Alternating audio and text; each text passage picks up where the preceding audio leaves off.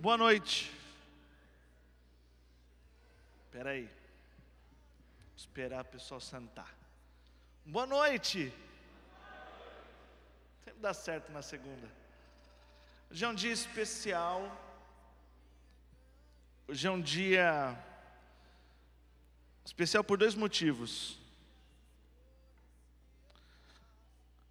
Hoje nós encerramos a série Não Me Envergonho do Evangelho. E foi uma série que mexeu com muita gente. Obrigado. Mexeu com muita gente, mexeu com a nossa igreja. Que bom que seja assim, que a palavra de Deus sempre que proclamada possa encontrar morada em nossos corações. E também é especial porque significa que o boss volta semana que vem. Yes! Isso aí. Eu estou feliz.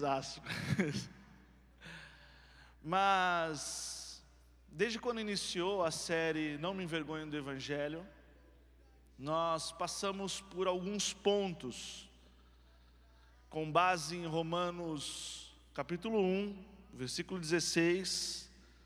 Vamos abrir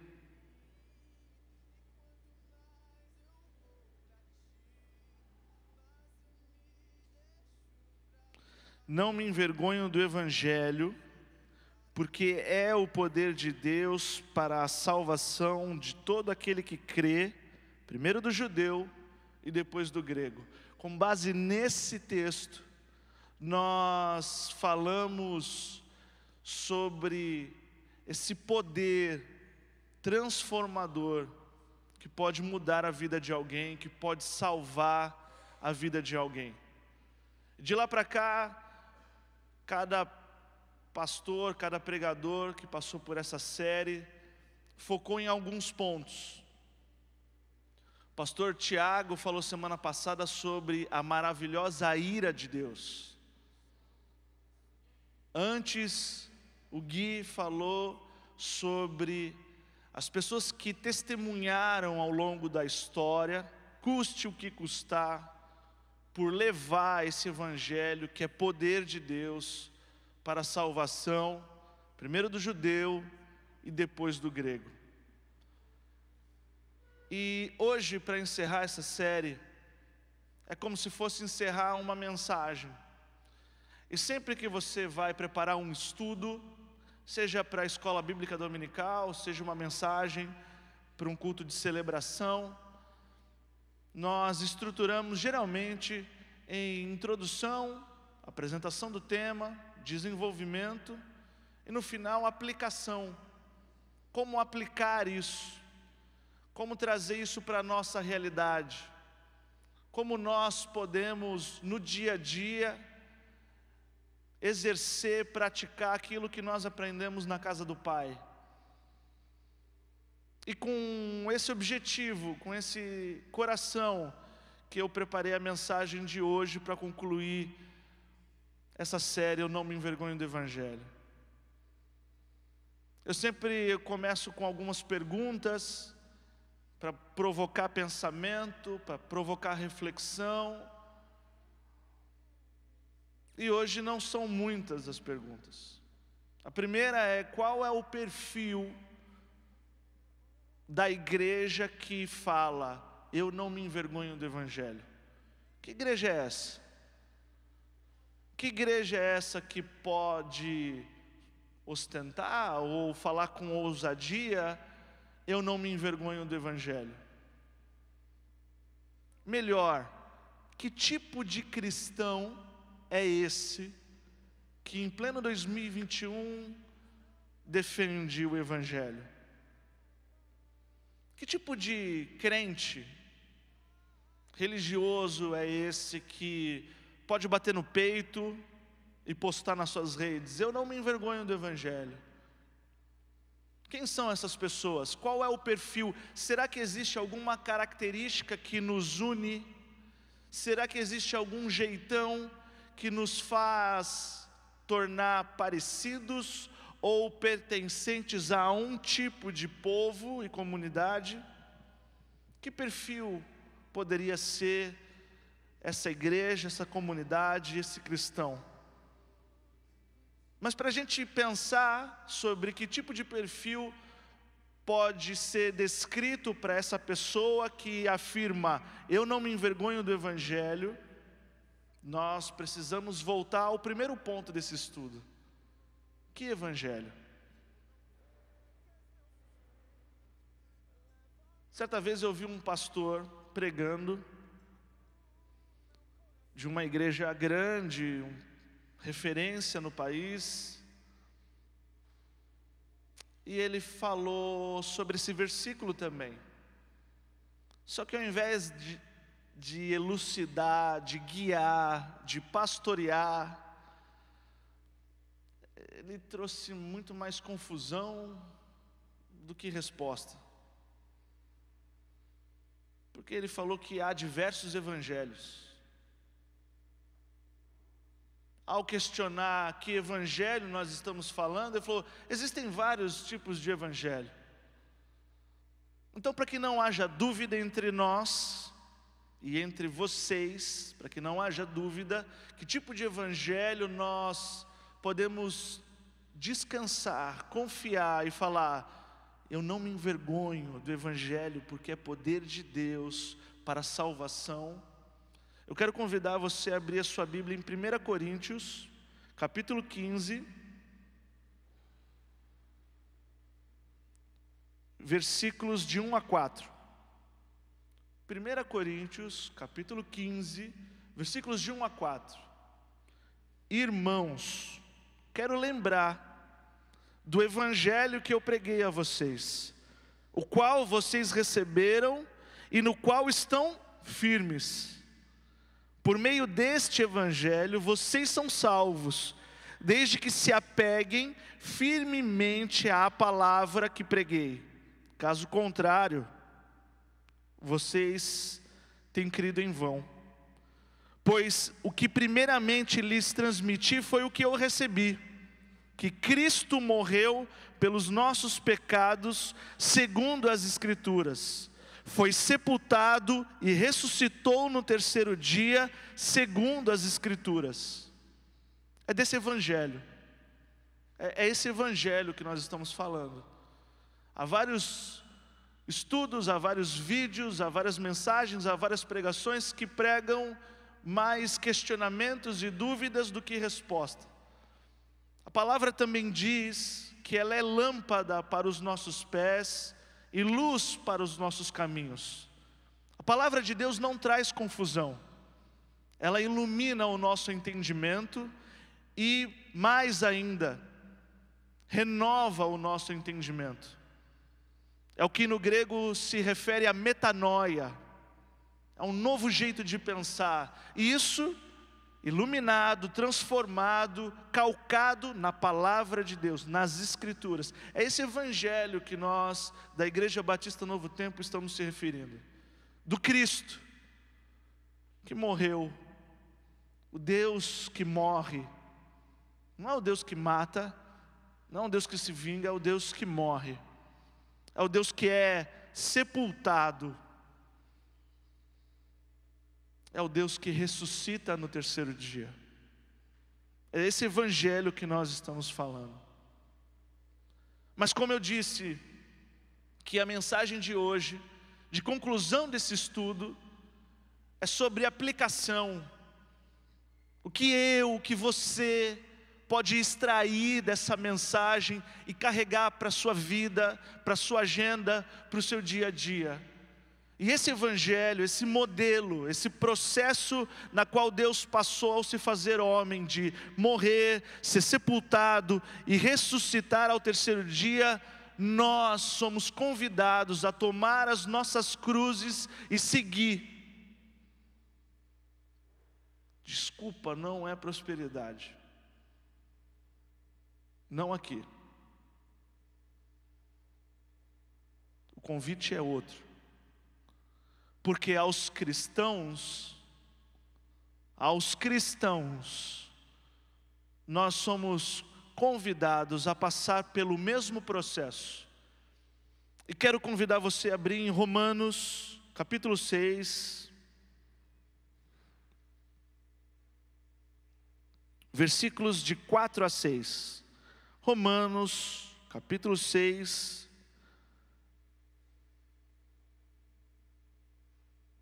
Versículos de 4 a 6, diz o seguinte: Portanto, fomos sepultados com Ele na morte, por meio do batismo, a fim de que, assim como Cristo foi ressuscitado dos mortos, mediante a glória do Pai, também nós vivamos uma vida nova.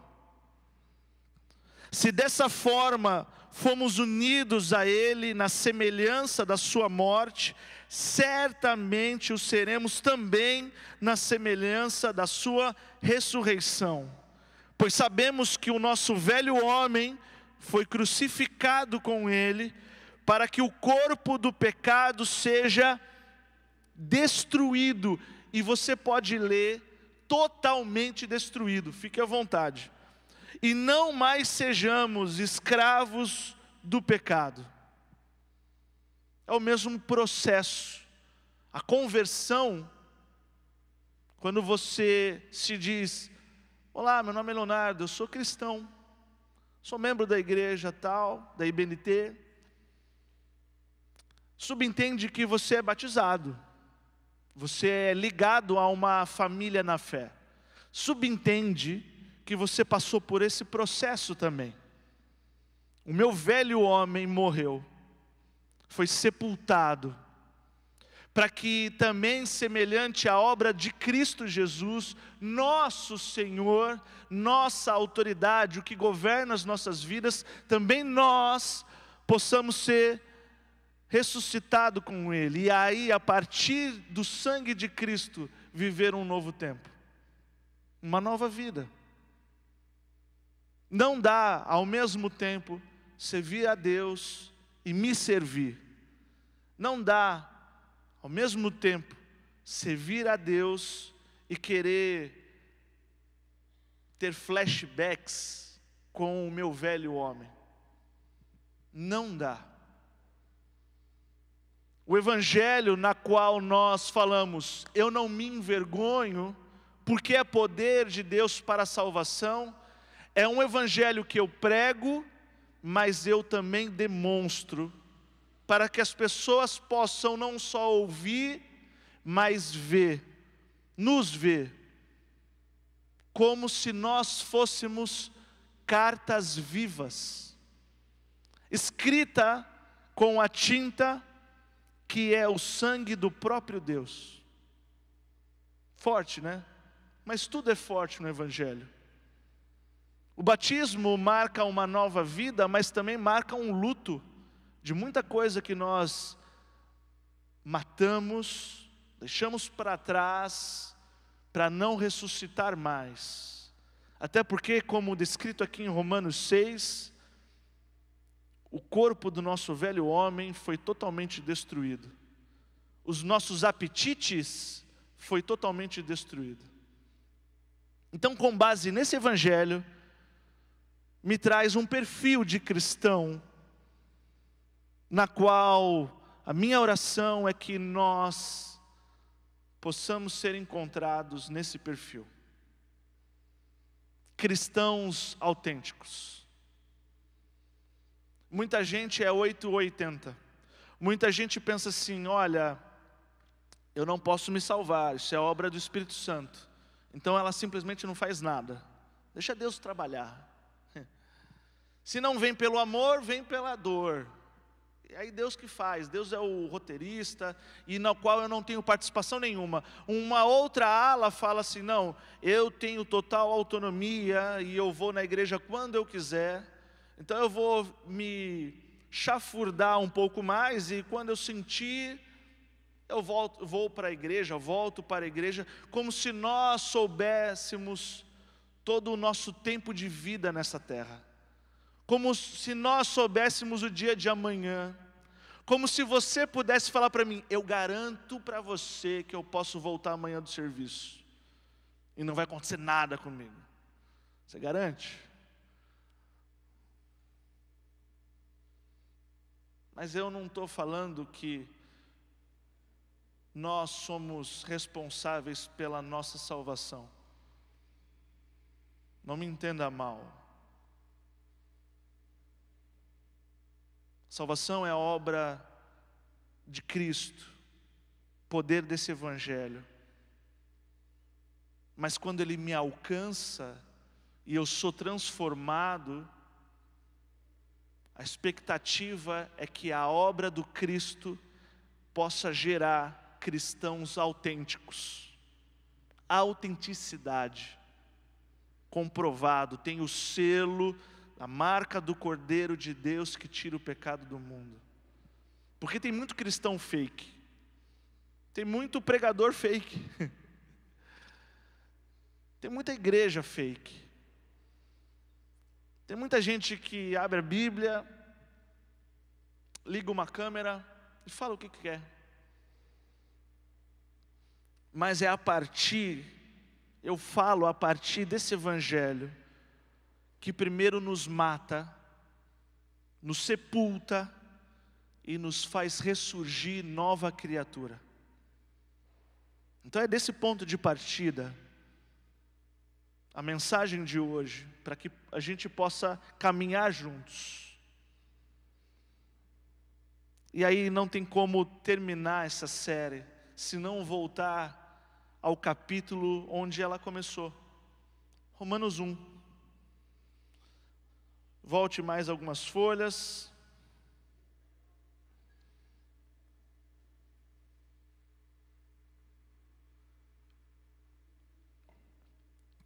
Romanos começa assim: Paulo, servo, que também no original é escravo. Prazer, eu sou escravo.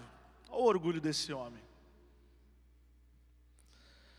Paulo, escravo de Cristo Jesus, chamado para ser apóstolo, separado para o Evangelho de Deus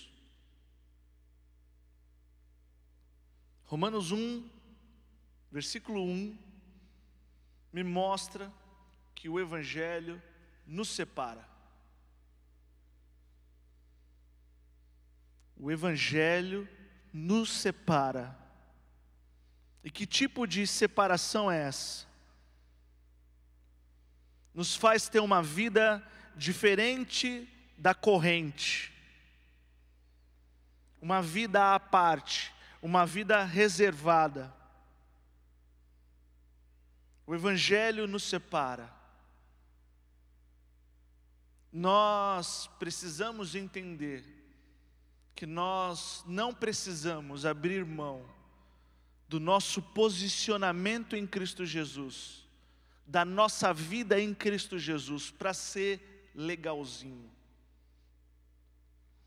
Quando em, por exemplo, Lucas 11, o apóstolo pergunta para Jesus como nós devemos orar, e Jesus apresenta a oração na qual ele nos ensina e nos convida a chamar Deus de Pai.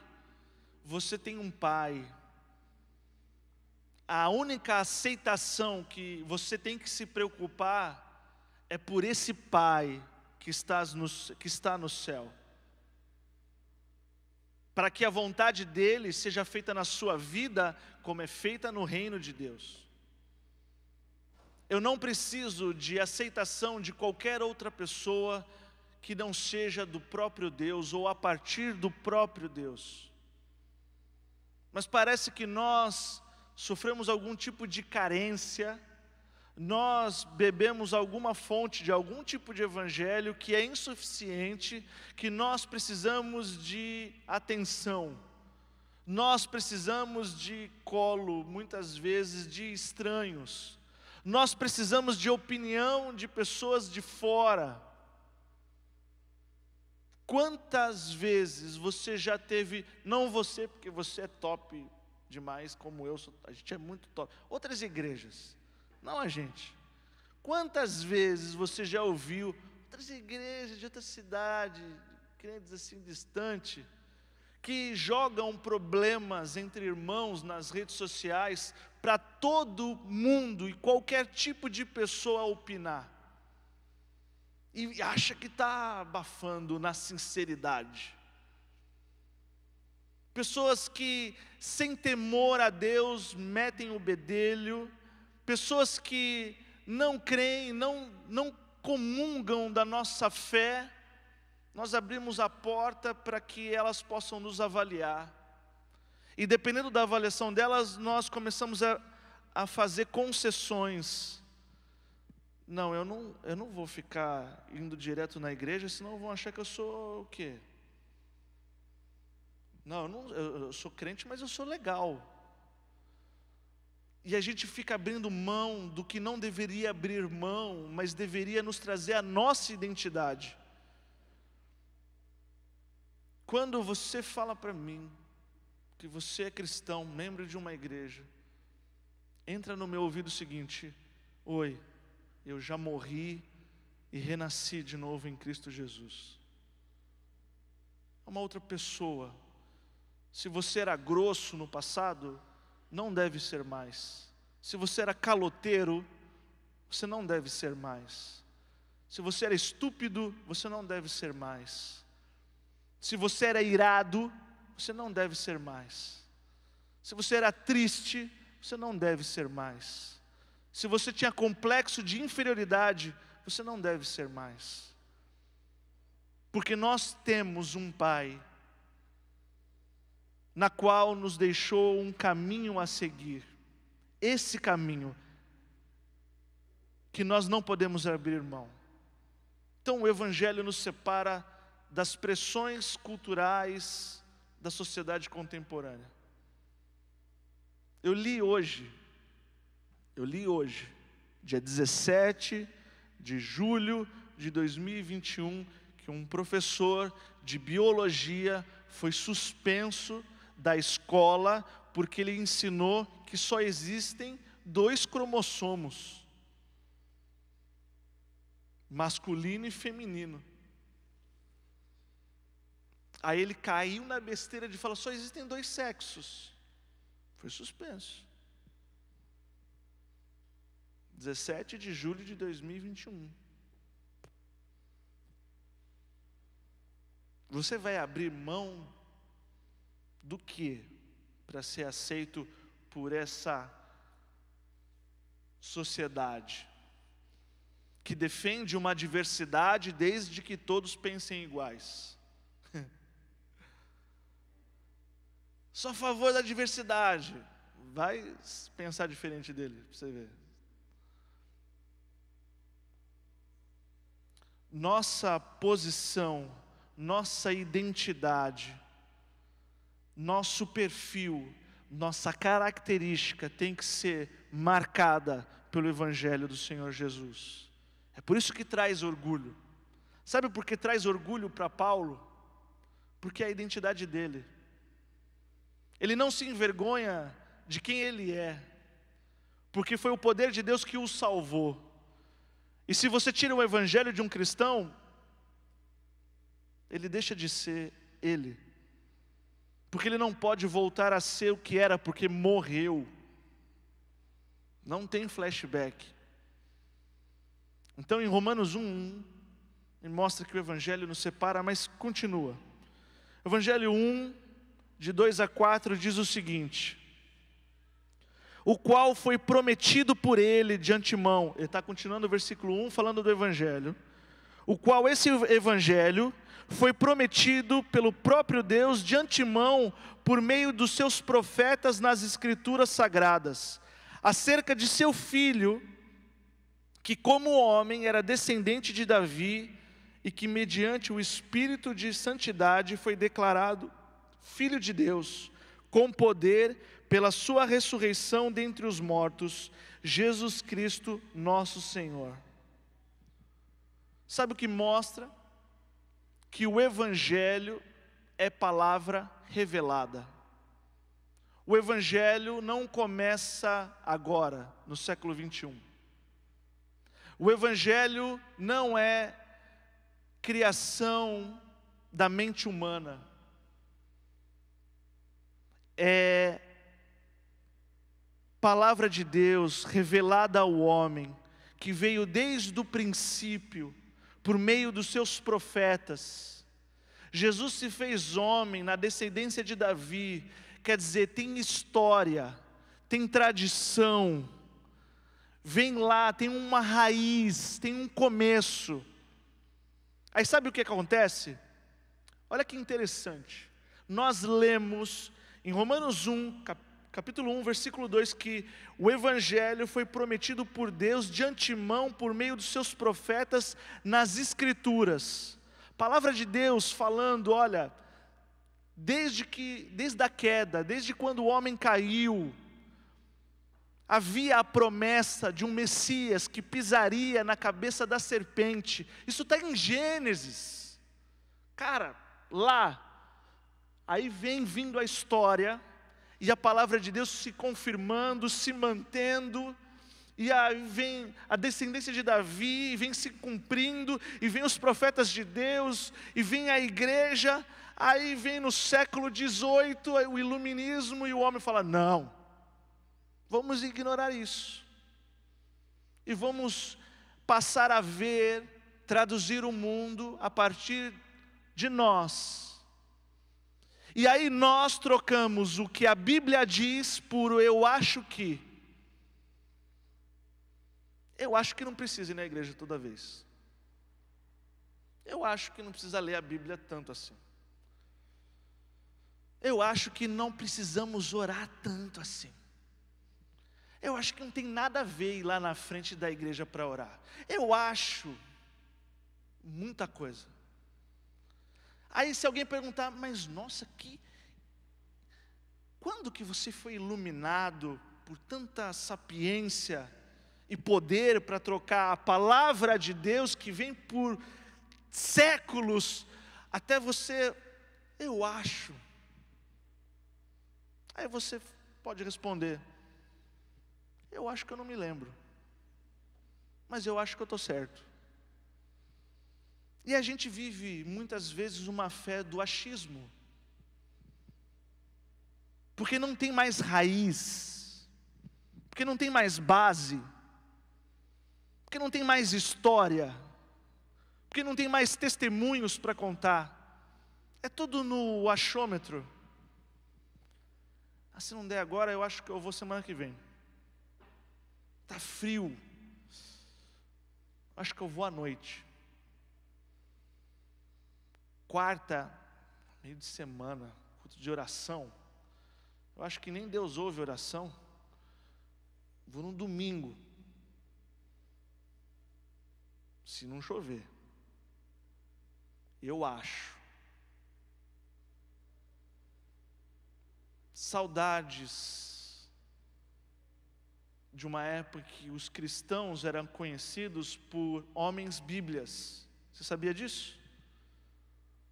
Na década de 80, os crentes eram motivo de piada, e um dos deboches era: olha lá, o homem com a Bíblia debaixo do braço, olha lá o homem, o homem Bíblia. Hoje, rapaz, eu acho que a gente está longe, porque não entendemos que o Evangelho nos separa porque não entendemos que o Evangelho é palavra revelada, não é especulação da sua mente brilhante. Tiago, o pastor Tiago falou isso semana passada um pouco, de livros de centenas de páginas de blá, blá, blá. Muito legal, estruturado intelectualmente, mas no final qual é a resposta para a miséria da minha alma? Qual é a resposta para a minha agonia? Qual é a resposta para esse vazio que tem aqui dentro? Aí, aí não tem. Eu acho que o autor se esqueceu. Nós precisamos voltar ao Evangelho, de um modo que preguemos e vivamos de maneira autêntica. Mas continua o capítulo 1. Romanos 1, versículo 5 diz o seguinte: Por meio dele e por causa do seu nome, recebemos graça e apostolado para chamar dentre todas as nações um povo para. Ixi, essa palavra. Hein? Um povo para a obediência que vem pela fé. Cristão autêntico não é o vencedor, é o obediente. Cristão autêntico não é que é sempre o cabeça e não cauda, é o obediente. O cristão autêntico não é aquele que está no topo da pirâmide social, mas é o obediente às palavras do seu Senhor. A prioridade é a obediência. A prioridade do Evangelho não é prosperidade. A prioridade do Evangelho não é a sua felicidade. A prioridade do Evangelho não é o seu problema. Como falar que no Evangelho Cristo é o centro?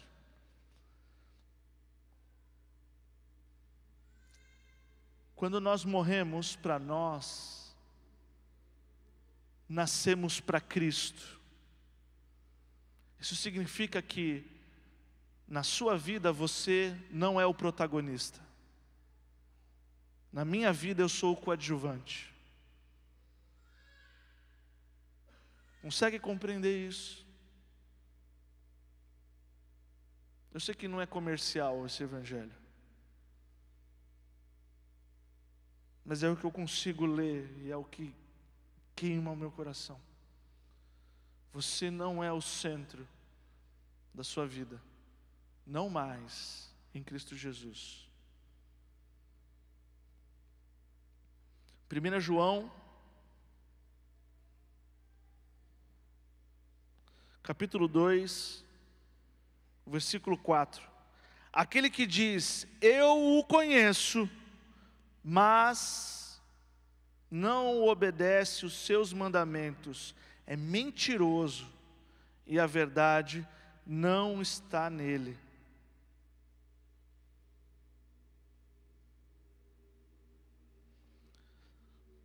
Segunda Tessalonicenses capítulo 1, versículo 8 e 9. Segunda Tessalonicenses, capítulo 1, versículo 8 e 9. Ele punirá os que não conhecem a Deus e os que não obedecem ao evangelho de nosso Senhor Jesus. Eles sofrerão a pena de destruição eterna a separação da presença do Senhor e da majestade do seu poder. Ele punirá os que não conhecem a Deus. Podia terminar aí, né? Porque aí a gente poderia falar, a gente conhece. Mas o versículo continua. E os que não obedecem ao Evangelho de nosso Senhor Jesus Cristo.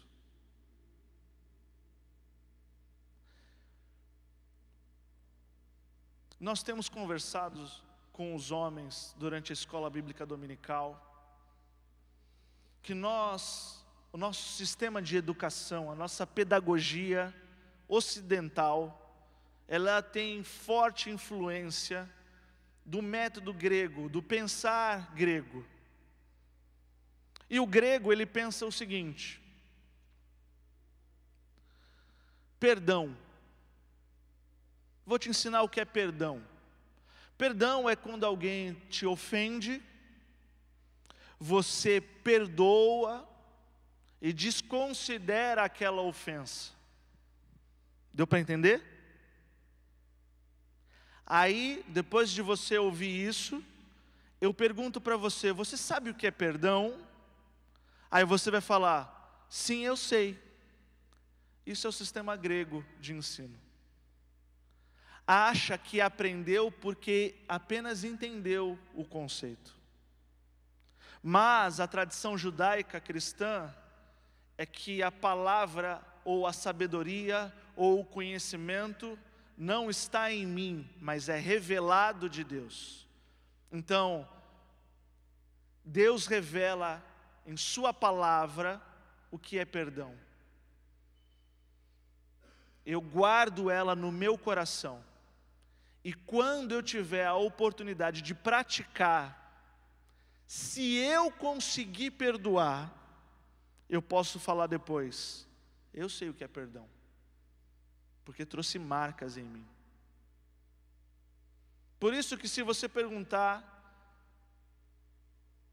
para cristãos mais antigos ou até judeus, dependendo do tema que você perguntar, ele vai falar assim: "Não, eu não sei".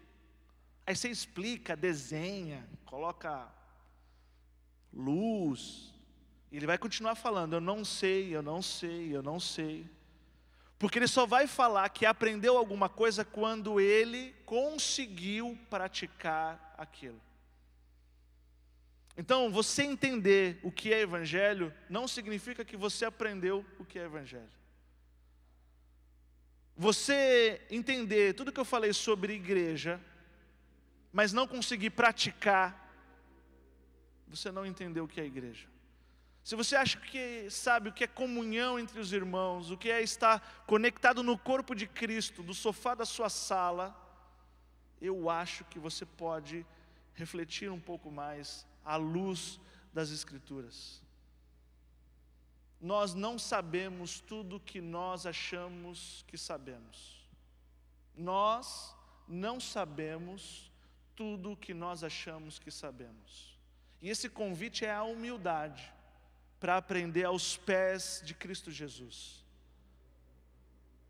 Para orar pedindo o Espírito Santo de Deus para que nós possamos crescer em graça e em conhecimento. E se não lembrar do que pedir, peça, Espírito Santo, me torna um pouquinho mais parecido com o Senhor hoje. Que eu possa sair um pouquinho mais parecido com Jesus hoje. Que você possa sair um pouquinho mais impactado e parecido com Jesus hoje. É um bom começo para uma vida de oração mas não tenha pressa para dizer, eu já sei. Eu já sei isso aí. Eu já sei. Esse versículo aí eu já sei. Oferecer a outra face, eu já sei. Andar duas milhas com o meu inimigo, não é ação social, tá? Esse versículo, quando alguém tiver fome, você dá o que comer, e tiver sede, dá o que te, dar o que beber, não é ação social, porque o contexto é, é para alguém que você odeia. Dá para entender? Alguém que você odeia, está com fome, morra. A história do bom samaritano não é alguém que tem um coração bom e fez uma ação social. É de povos que se consideravam inimigos. Daquele estava em necessidade, se tivesse condição de falar, falaria: Eu tenho nojo dos samaritanos, considero eles como cachorros. É um tapa de luva de pelica no nosso orgulho, de achar que sabemos tudo e nos faltar humildade humildade para ouvir um irmão Humildade, humildade para reconhecer, eu preciso de ajuda. Porque eu ainda me percebo muito de mim. E à luz da Bíblia você pode falar e eu entender, eu não me aguento mais. Porque eu quero que ter a oportunidade de ser reconhecido como cristão. Você já teve a oportunidade de ser reconhecido como cristão? Pessoas morreram por isso, mas não voltariam um passo atrás, porque elas tinham orgulho do Evangelho.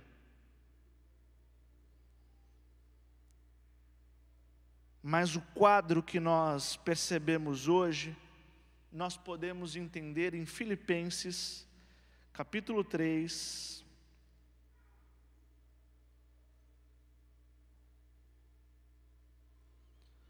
dezoito e dezenove. Filipenses, capítulo 3, versículo 18 e 19, diz o seguinte: Como eu já disse repetidas vezes, e agora eu repito com lágrimas, ainda há muita gente que vive como inimigo da cruz de Cristo. O destino deles é a perdição. O seu Deus é o estômago. E eles têm orgulho do que é vergonhoso e só pensam nas coisas terrenas. Você tem fome de quê? Você tem sede de quê? Você tem qual é o seu apetite? Qual é o seu vício?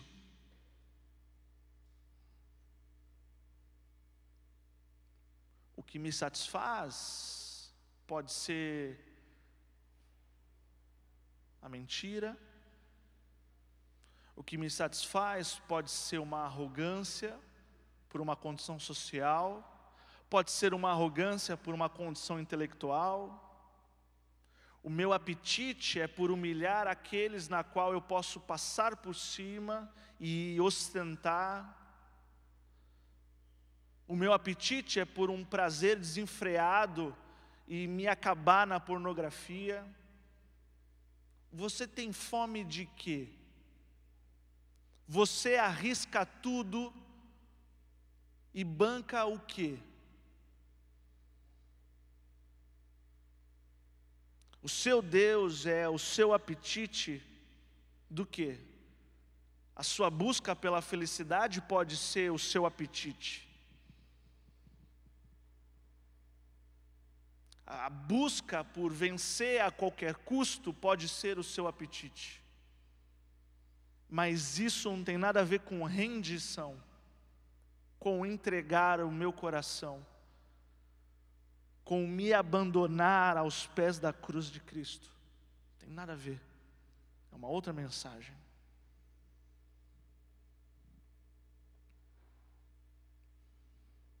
Nós, como cristãos, temos alguns versículos de cor e salteado, ainda que eu duvide do nosso hábito de leitura da palavra de Deus. Mas, por exemplo, se eu falar, o justo viverá, é um versículo conhecido, o justo viverá pela fé. Mas fé em quê? Fé em quem? Que fé é essa? Ou você acredita que, ou pior, ou você você sempre leu esse versículo, o justo viverá pela fé, como eu creio em Deus e Ele faz todo o resto? Abacuque, capítulo 2, versículo 4. Olha que da hora. Olha o que eu achei na Bíblia.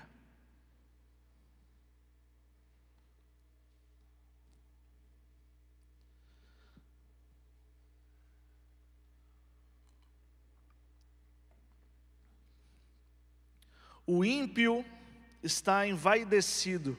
Vaidade é uma palavra moderna, hein? Bem contemporânea. Seus desejos não são bons, mas o justo viverá por sua fidelidade. Tem a ver com Deus, amigão? Tem a ver o quanto você é fiel a Ele, o quanto você permanece nele. Não é de lá para cá, é daqui para lá é o quanto você obedece, é o quanto você não se mistura, é o quanto a sua fé não é diluída em água, é o quanto você é autêntico. Porque quando vier a chuva e o vento forte, a sua casa vai permanecer, porque eu vou me manter fiel ao meu Senhor. Leia Jó. Leia Abacuque. A gente precisa ler mais algumas coisas que a gente não lê sempre. Sabe aquela filtrada que a gente dá? Tira o filtro. Leia a Bíblia inteira. O justo vive por sua fidelidade a Deus. Logo, se ele não é fiel, morre. Mas Deus deixou o justo morre. Morre. Há cristãos fiéis entre nós? Será que somos uma igreja de cristãos autênticos? Será que somos cristãos que não abrem mão do que a Bíblia diz e troca por eu acho que? Quem somos nós? Será que realmente, será que de verdade a gente pode falar eu não me envergonho do Evangelho? Será que nós morremos com Cristo? Fomos sepultados com Ele e nascemos de novo? Será?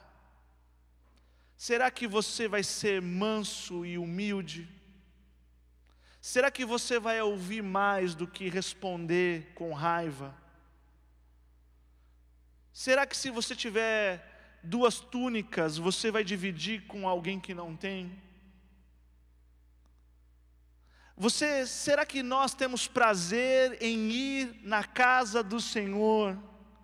Será que nós acreditamos que é bom viver em união?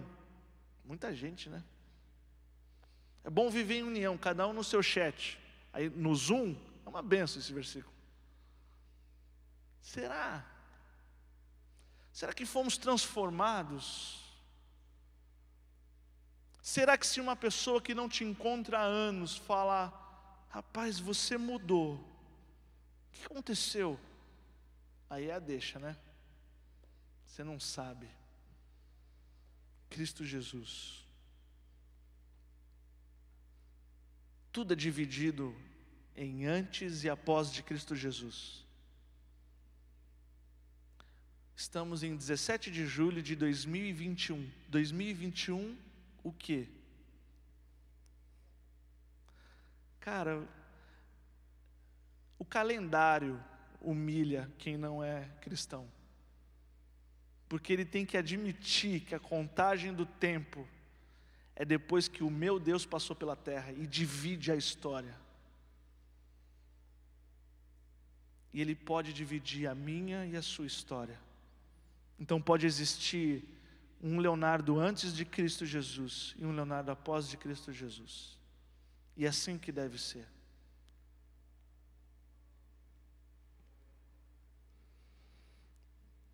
Outro ponto em Romanos capítulo 1,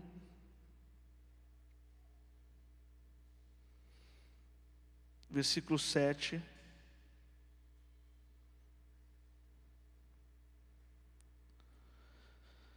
A todos os que em Roma são amados de Deus e chamados para serem santos.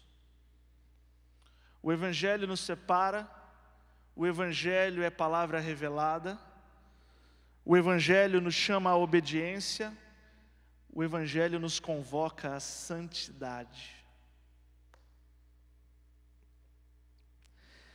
Não se trata apenas de você entender a lógica dessa mensagem.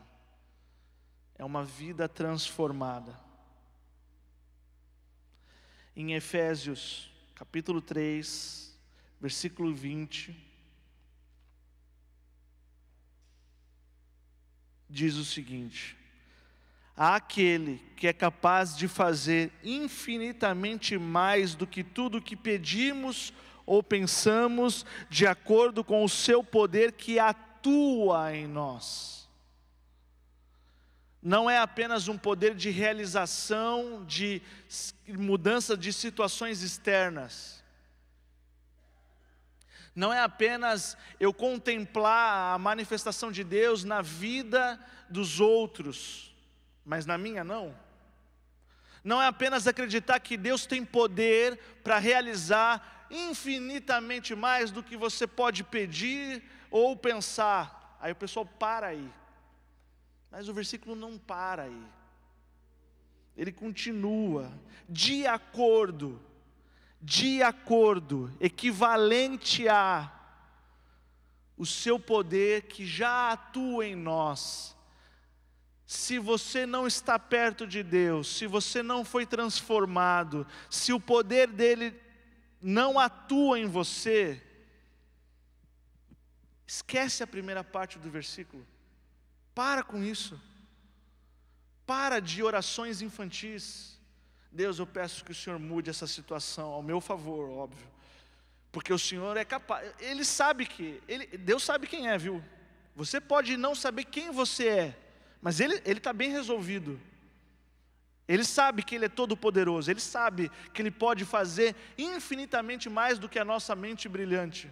É nós que não deixamos ser primeiro transformado, ser primeiro mortos em nossos desejos e pecados, para que em Cristo Jesus nasçam pessoas semelhantes a Ele, a Sua imagem, que tome a sua cruz e siga os seus passos.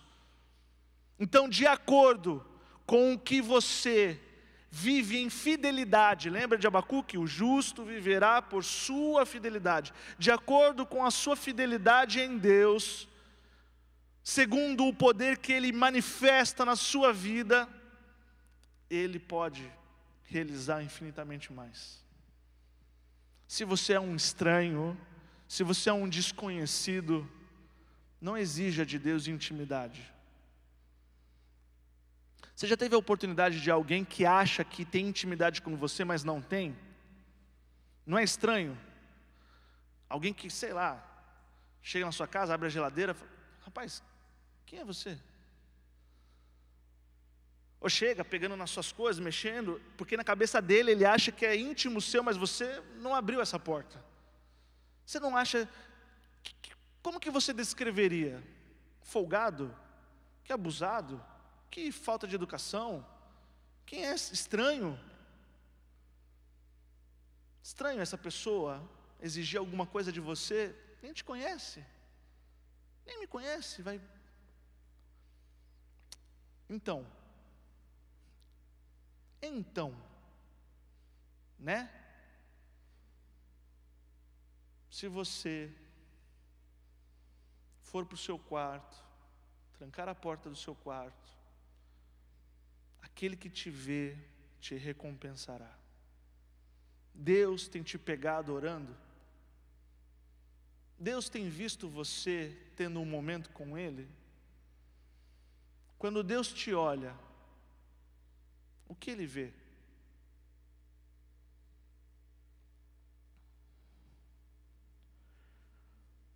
Por fim, nós temos nessa igreja, já falei isso outras vezes, eu não me canso. Eu, eu sou feliz pela igreja na qual eu, eu faço parte. E uma das coisas que eu gosto é sempre no final de culto, o altar de Deus é aberto, para que todos se acheguem e Deus nos pegue ajoelhados em Sua casa, buscando. Geralmente no final da mensagem, a gente que prega faz um apelo, de acordo com o assunto que pregamos. Hoje eu quero dividir o apelo em duas, em duas situações, para dois tipos de pessoa, ou para dois perfis. Primeiro, quero convidar você a abrir em Lucas capítulo 13,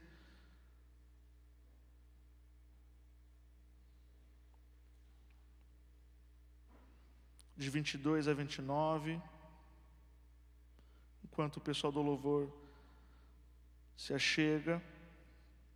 Lucas 13, de 22 a 29, diz o seguinte: Depois, Jesus foi, pelas cidades e povoados e ensinava, prosseguindo em direção a Jerusalém. Alguém lhe perguntou: Senhor, serão poucos os salvos? Ou cabe todo mundo porque Deus é amor?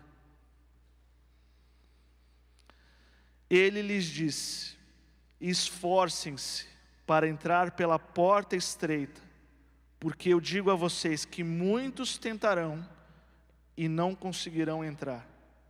Quando o dono da casa, esse dia vai chegar, esse dia vai chegar. É preciso que as igrejas lembrem que esse dia vai chegar. Quando o dono da casa se levantar e fechar a porta, vocês ficarão do lado de fora, batendo e pedindo: Senhor, abra-nos a porta.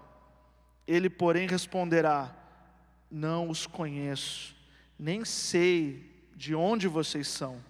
Então vocês responderão: Comemos e bebemos contigo, e ensinaste em nossas ruas. Mas ele responderá: Não os conheço, nem sei de onde vocês são. Afastem-se de mim, todos vocês que praticam o mal. Ali haverá choro e ranger de dentes, quando vocês virem Abraão, Isaac e Jacó. Tradição, história. E todos os profetas no reino de Deus, mas vocês excluídos. Pessoas virão do Oriente e do Ocidente, do Norte e do Sul, e ocuparão os seus lugares à mesa no reino de Deus. De fato, há, muito, há muitos que serão primeiros, e primeiros que serão últimos. Primeira parte do apelo é para essas pessoas que sabem que seguir a Jesus custa, custa matar muita coisa que devemos deixar para trás, para renascer em Cristo Jesus. Mas essa passagem não fala apenas que a porta é estreita, mas fala que a porta estreita vale a pena fala que vale a pena nos esforçarmos a caminhar por esse novo e vivo caminho. Que antes nós, ainda que pudéssemos desejar, ainda que pudéssemos querer se aproximar de Deus, nós não tínhamos condição, mas o Evangelho, sabe o Evangelho? Poder para salvar, poder de Deus para salvar, a obra de Cristo Jesus que morreu, foi sepultado e ressuscitou, abriu um novo e vivo caminho na qual nós podemos acessar. Então, esse é o primeiro convite do apelo. Você que quer se achegar a Deus, eu já vou descer e vou orar com você. Você que quer entregar o seu coração para Jesus, eu faço questão de isso é uma oportunidade, uma alegria de participar dessa virada de chave e dizer que é difícil, é estreita a porta, mas vale a pena, se esforça. Mas há um segundo ponto. Segunda Pedro, capítulo 3, 2 Pedro capítulo 3. E essa parte do apelo é para nós, crente velho. Sabe, a gente que vem sempre. Versículo 11 até o 14. Visto que tudo será assim desfeito, tudo isso vai acabar tudo é passageiro. Que tipo de pessoa é necessário que vocês sejam? Que tipo de cristão é necessário que você seja? Vivam de maneira santa e piedosa. Versículo 12.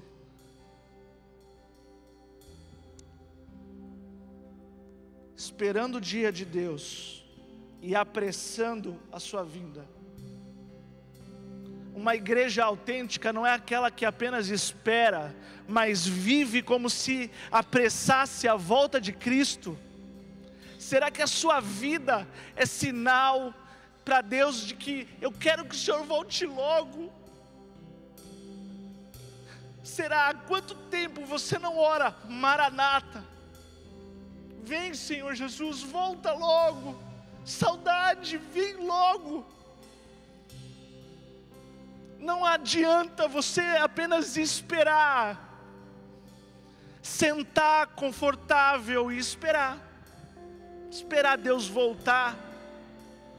Mas uma igreja autêntica, de que não se, se envergonha do Evangelho, mas se orgulha do Evangelho, é aquela que vive de maneira que apresse a vinda do seu Senhor.